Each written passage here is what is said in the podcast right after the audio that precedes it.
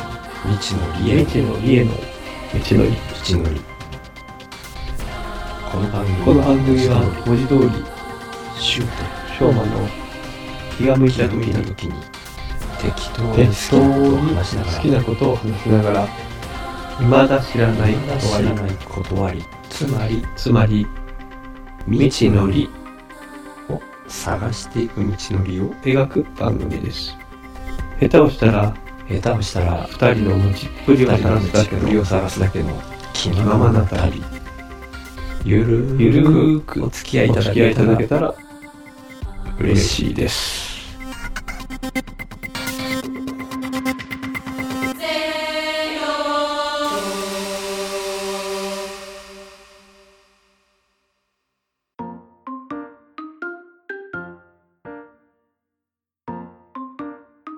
前回からの続きだからそのそういう調和する部分を見つけるには、うんあのいろんなところをうん深掘った先に、うんその抽象は初めてそこで抽象化してつなげられるというかうーんなんて言ったらいいのかなうんなんかすっごいなんか本当に今の話自身が抽象的なんですけどいや、あの、うん、なんか、アナロジーを感じた経験自体はあるはずなんですけど、僕も。細部までっていうところが、まだちょっと僕ピンときてないのかな。なんか細部を乱すと、僕細部がこうこう気になってて、そういう時ってぜ、う全体像を見失いがちなんですよ、僕は。ああいやいやそう,、そうです細部見るときは見失ってもいいんですけど、はい、はい。うーん、そうだな。えー、うまく説明できるかわかんないんですけど、あ例いえば、や、あ全然。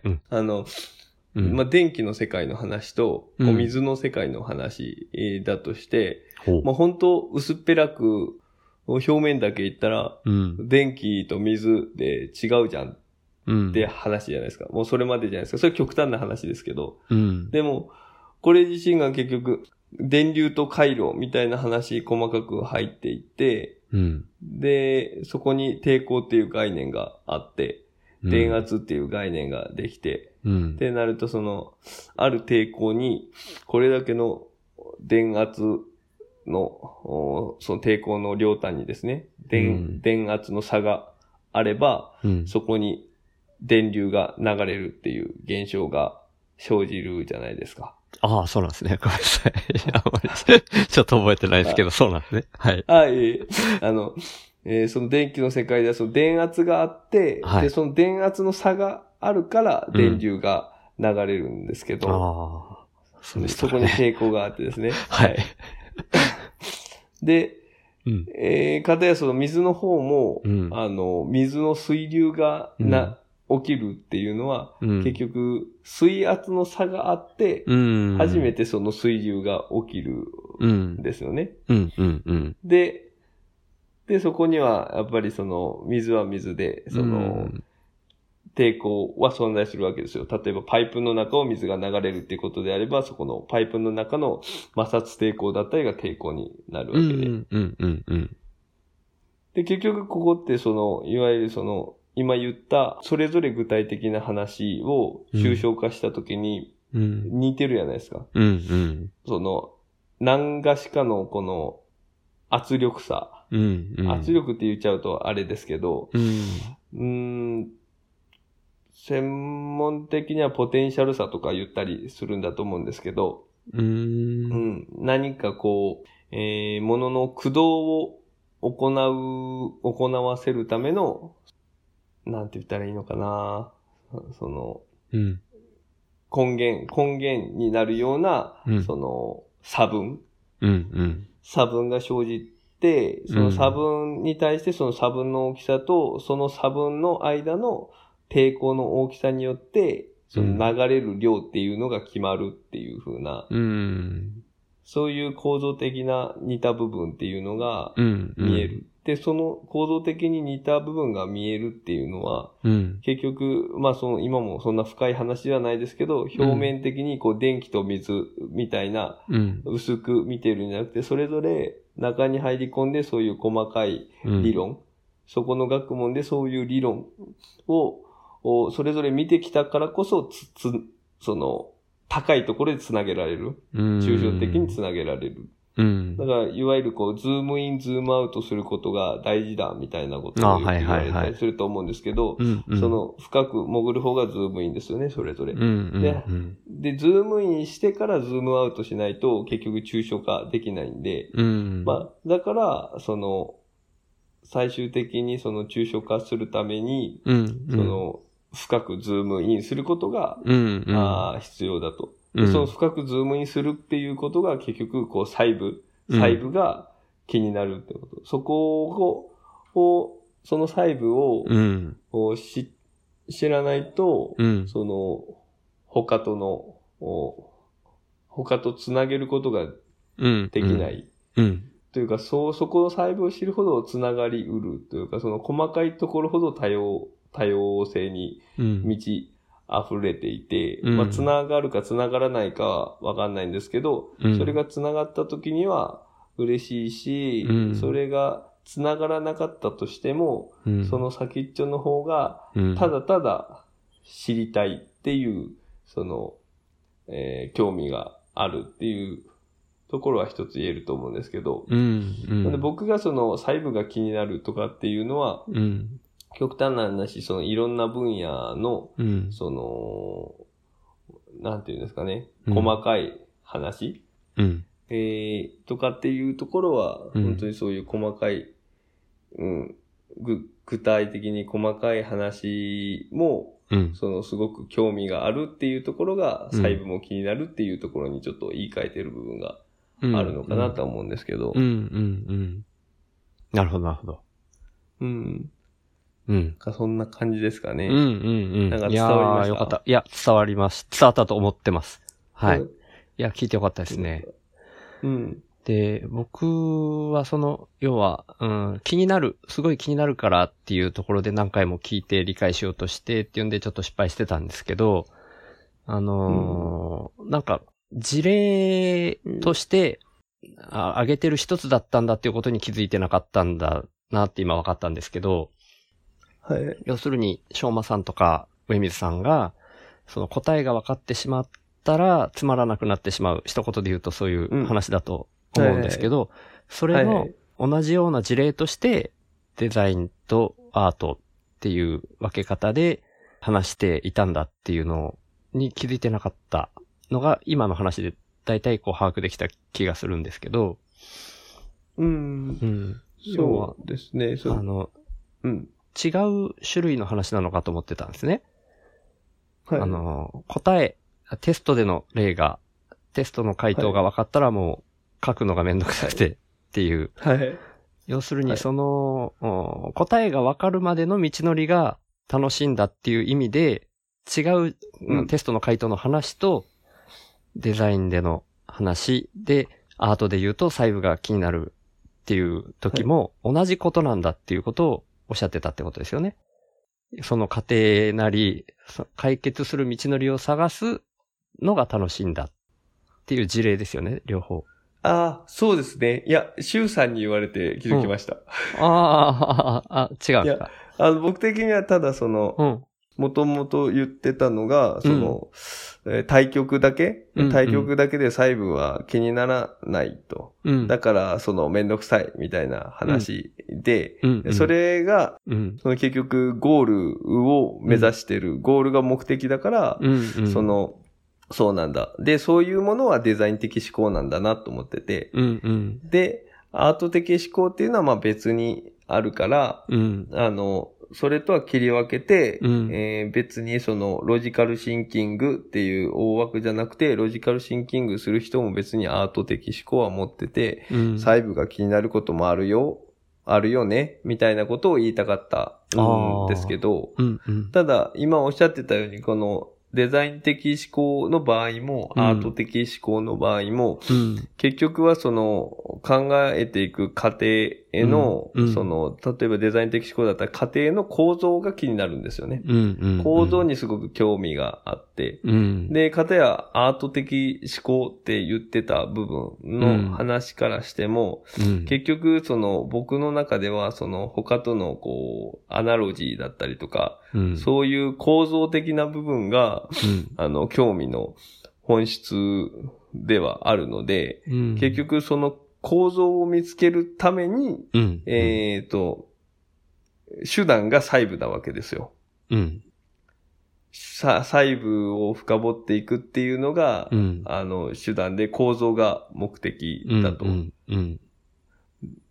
だから、あと、そう、前者の話、えーも、その、目的は、あの、ゴールっては言ってるんですけど、うん、あの、本質的にはそのゴールまでの構造がうん。目的なので、うん、そこが、そこの構造を知る分には、もうすでにだから、あのーそこの構造が分かった時点っていうのは、もうすでに、そこの過程に、過程を辿っていく理論やら、なんやら、そういったところは、もう持ってて、うん、うん。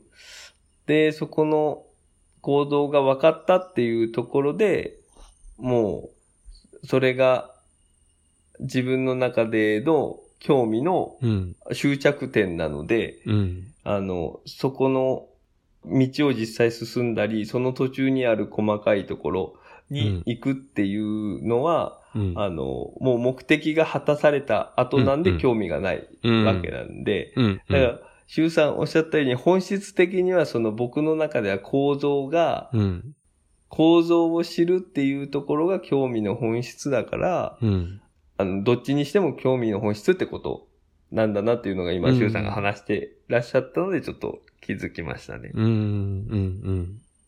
なんかあの、あれ思い出したんですよね。えっと、あ、スコープ。あの、おあ深井さんのそうですか僕、実うん、うん。あ、あ、あんまり実、はまだ一個も聞いてないですよ。そうなんですか。あららら、失礼しました。あ、いスやいコやープの初回だったかな、物理学のうん専門家の方はいとはいはい。話してるは回いがあって、それもすごく面白いんですけど、ちょっと聞き直さないとちゃんとしたところは僕も全然理解できてないんですけど、話の、おーあ、でもこれ、ネタバレになっちゃうかな。あ、大丈夫ですよ、大丈夫です。大丈夫ですか。僕の中でのうん。一番面白かったって思ったのが、その物理学者うん。の人たちもうん。答えが分かってしまったやつはもう誰も興味がないと。はいはいはい。まだ答えが出てないやつをみんな一生懸命。うんうんうん取り組む。はいはいはい。で、誰かが答え出した瞬間にもうその問題はもう誰も興味持たない。うん。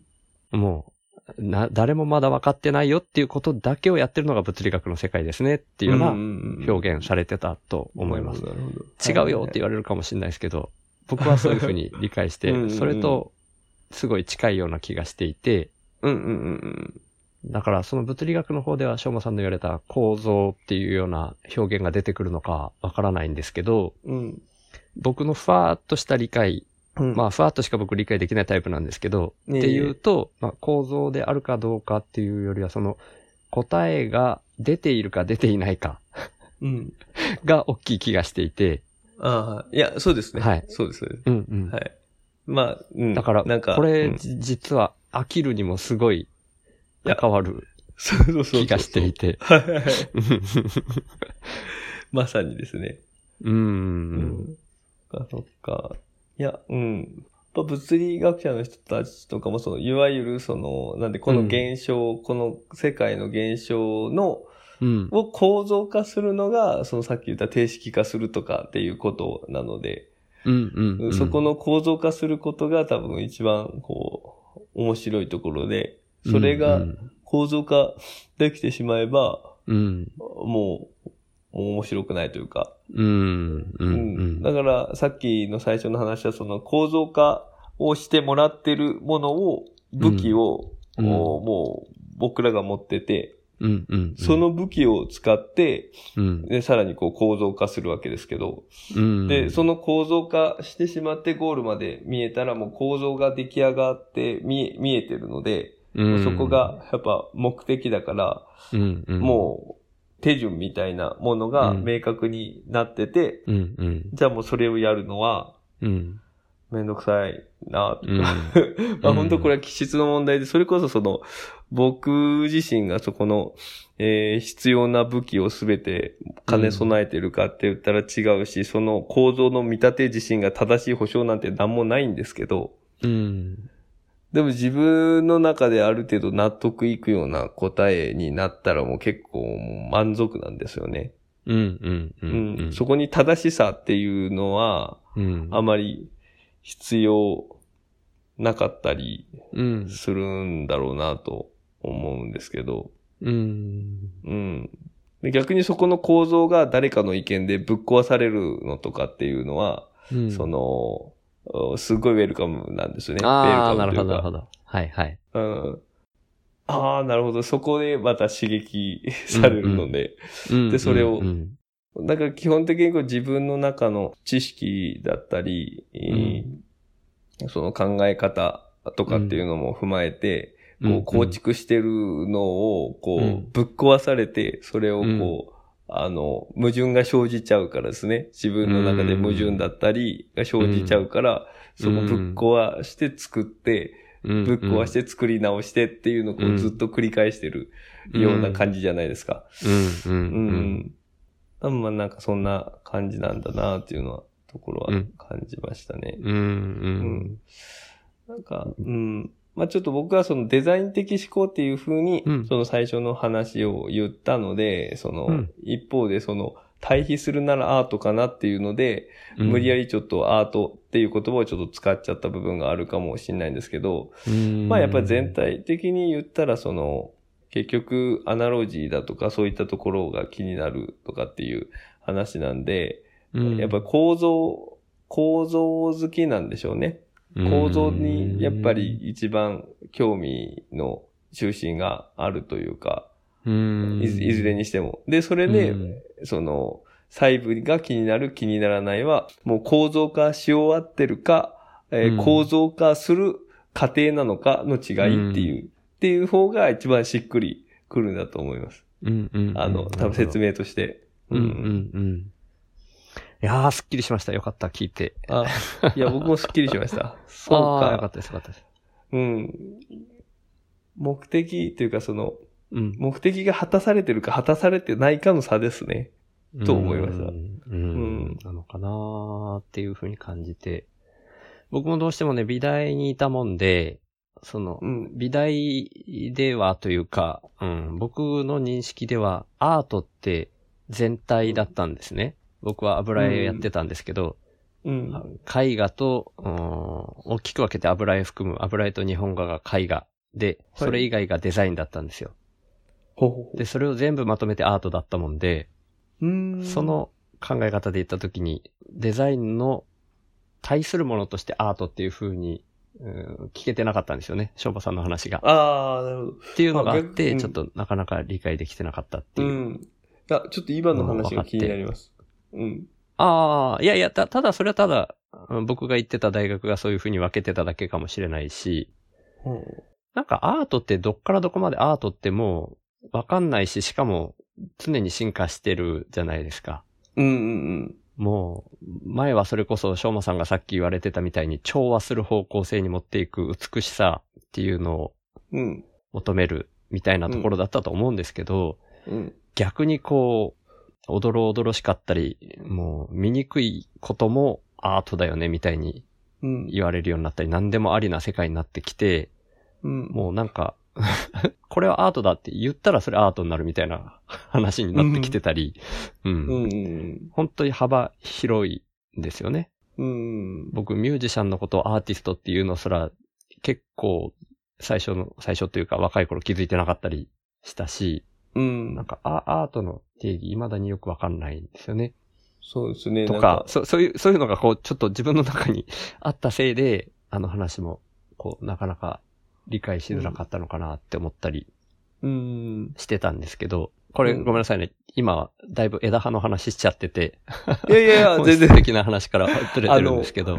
あの、うんい言う、言いますけど、こう、対話してる中で、その、うん。え枝葉って感じることはない、ないですよ。あの、それこそ、だから、何 ですかうんその人がいろいろ発言してる細かいところとかはいはいも気になりますし、うんうんその、僕が枝葉が気にならないっていうのは、うん。結局、生産的な目的があるのと、そこまでのうんうん。構造自身がもう出来上がってる状態の話なので、対話っていうのは結うんうんうん局そこの、まさに構造化を対話してる相手と一緒に組み上げるっていうことじゃないですか。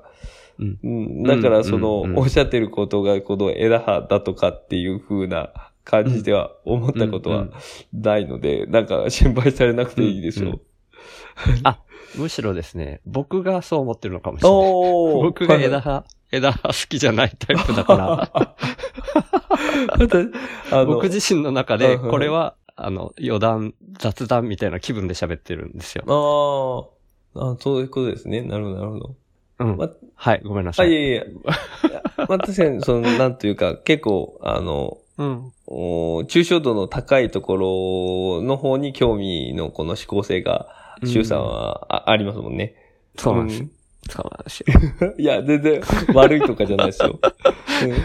いやいやいや。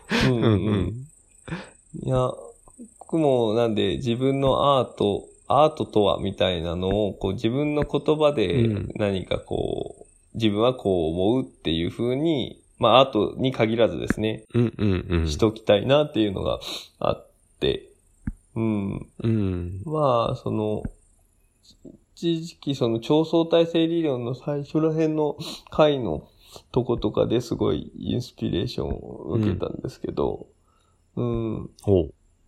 まあ確かその、うんまだと自分がその辺の話を多分初めて20分ぐらいの大台に乗ってしまった回があって、おタワゴト時代にアートのタワゴトっていうのを多分上げてて、それをちょっと聞き直そうかなと思ってるんですけ何でど。いや、僕もほう細かいことはあんまり覚えてないんですけど、まあそこでもカオスとか調和とかその辺の話はしてて、まあそもそも超体超相対性理論で、アートのデザイン化みたいな話をしてたんですよ。ああ、でしたかうね。んで、うん。だからアート、アートっていうのはそもそもまだその、だから定式化されてない状態での、うん僕はその調和っていうふうに受け取ったんですよね。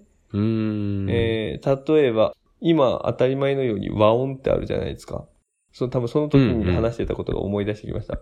あのーおで、和音っていうのをこう3音鳴らした時にすごく心地いいですよね。うんうん。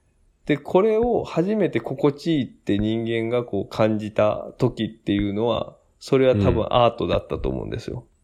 うーん。うん。でも、今となってはそれは和音っていう名前がつき、心地いいっていうことが、あのー この、機能的に、えー、分かってると。で、うんそれを、おーそれを使って曲とかっていうのは構成されるっていう風に、うんうんこう生産的に、えー利用されてるわけで、この時点でデザイン化してるなと思って。うーんうんだからそういうところでえーデザインっていうのは、こう再現性持って生産性をを出すうーために、その、お現象、いろんなこの世のものを、こう、定式化されたものだと。で、うん一方でアートはまだこう、定式化されてないような、その、うん。うんカオスの中でうんの調和を初めて見つけた時に感じるものなのかなと。うーん。だから、そのさっき絵でもおっしゃってたように、このいろんな、そのなんか、そう調和も、その調和っていう言葉の捉え方もおだと思うんですけど、そのなんかすごいこう、なんていうかグロ、グロテスクって言っていいんですかねわかんないですけど、その、うんうん、なんか表表現的なところは、そういうのって今までなかった新しさじゃないですか、一つの。うん一つのそういう新しさの中で、うん。何かしらその、心地いいだったり、心地いいじゃないにしても、うん。うん、多分今まで人間が、こう、感性、人間の感性で受け取ってきたものの、うんになんかこう、訴えかけるような何かがこう、人間が感ずるものがあった時に、それは僕はその、人間が何かしらその調和に気づいたっていう風な表現を多分すると思うんですよね。自分では。んそれっていうのがん今までそういうのがないから、今までの経験踏まえたところのバランスとして調和してるのかもしれないし、う。うんん。そこら辺はこうなんかあんまりこう具体的に、えー言語化できてる部分じゃないんですけど、なんかそんな風なことを考えてたりはしましたね。うん。しまった。なんでこんな話になったんだっけ僕が、僕が覚えてるわけがないみたいなところがあ るんですけど、あの、すいませんあそうかそうか。いでやもいや、あちょのっ、とうんあの、気になるのがですね、はい。僕もまあ似たような考えでずっといた気はするんですけど、はい。なんか、調和はいはいはい。調和っていうううところがアートであるうん。ってはいういようなのは、しょうまさんの中ではどういうところから来るかなっていう。まあ僕も前そういう観点だったんですけど、はい。なんか、なんでしょうね。ある時期から、えーある時期からじゃないな。だいぶ前からそうなのかな。ピカソぐらいからそういうのが生まれてたのかもしれないんですけど、なんかちょっと素人にはわからないような絵、えーキュービズムであったり、ああいうのもそうなんですけど、なんか僕も親から散々そういう風に人にわかる絵描きなさいよみたいなこと言われたりしたんですけど、なんか、えーちっちゃい、えー子供が描いた絵を、これは芸術家が描いた絵ですとか言って展示してたら、みんなこう、ふんふんって言って見たりとか、うん。そういう、うーどこからどこまでが調和かっていうのが分からなくなったっていううー感覚も今僕持っていて、だからそれも、うん、ある人がある見方をしたら全部調和になってしまうみたいな感覚もあるんですね。うんあるとう。いうか、うん、僕が思ったというよりは、そういう風になってるんだと思わされてるみたいな気分が今あって、うんうんで、でもそんな中で、えー調和っていう風に今、昌磨さんが感じられるっていうところがあるんで、あればそれが、こう、アートと調和っていうのが、どういう風に結びついているかとか、うんうん。最初の頃に僕が思ってたことと同じような感覚から出られてるのか、うんうん、全く違うのかっていうう、あんまりこういうのを人と話したことがなかったもんで、はい。気になるなと思ってですね。その僕が、えっ、と、ん。うん、その調和っていうのをどういうふうに感じてるかっていうことですかね。えっ、と、アートっていうのには、う、。うんああアートっていうのは、結果的にそ調和の、うん。調和であるっていう表現がさっきあったあと。をな、なぜ使ってるかそってい。うそううそうあ。。そうそうそうそうはい。それは、そうですね。僕の、もうやっぱりこの、お大元の哲学にバランスっていうのがあるからだと思います、それは。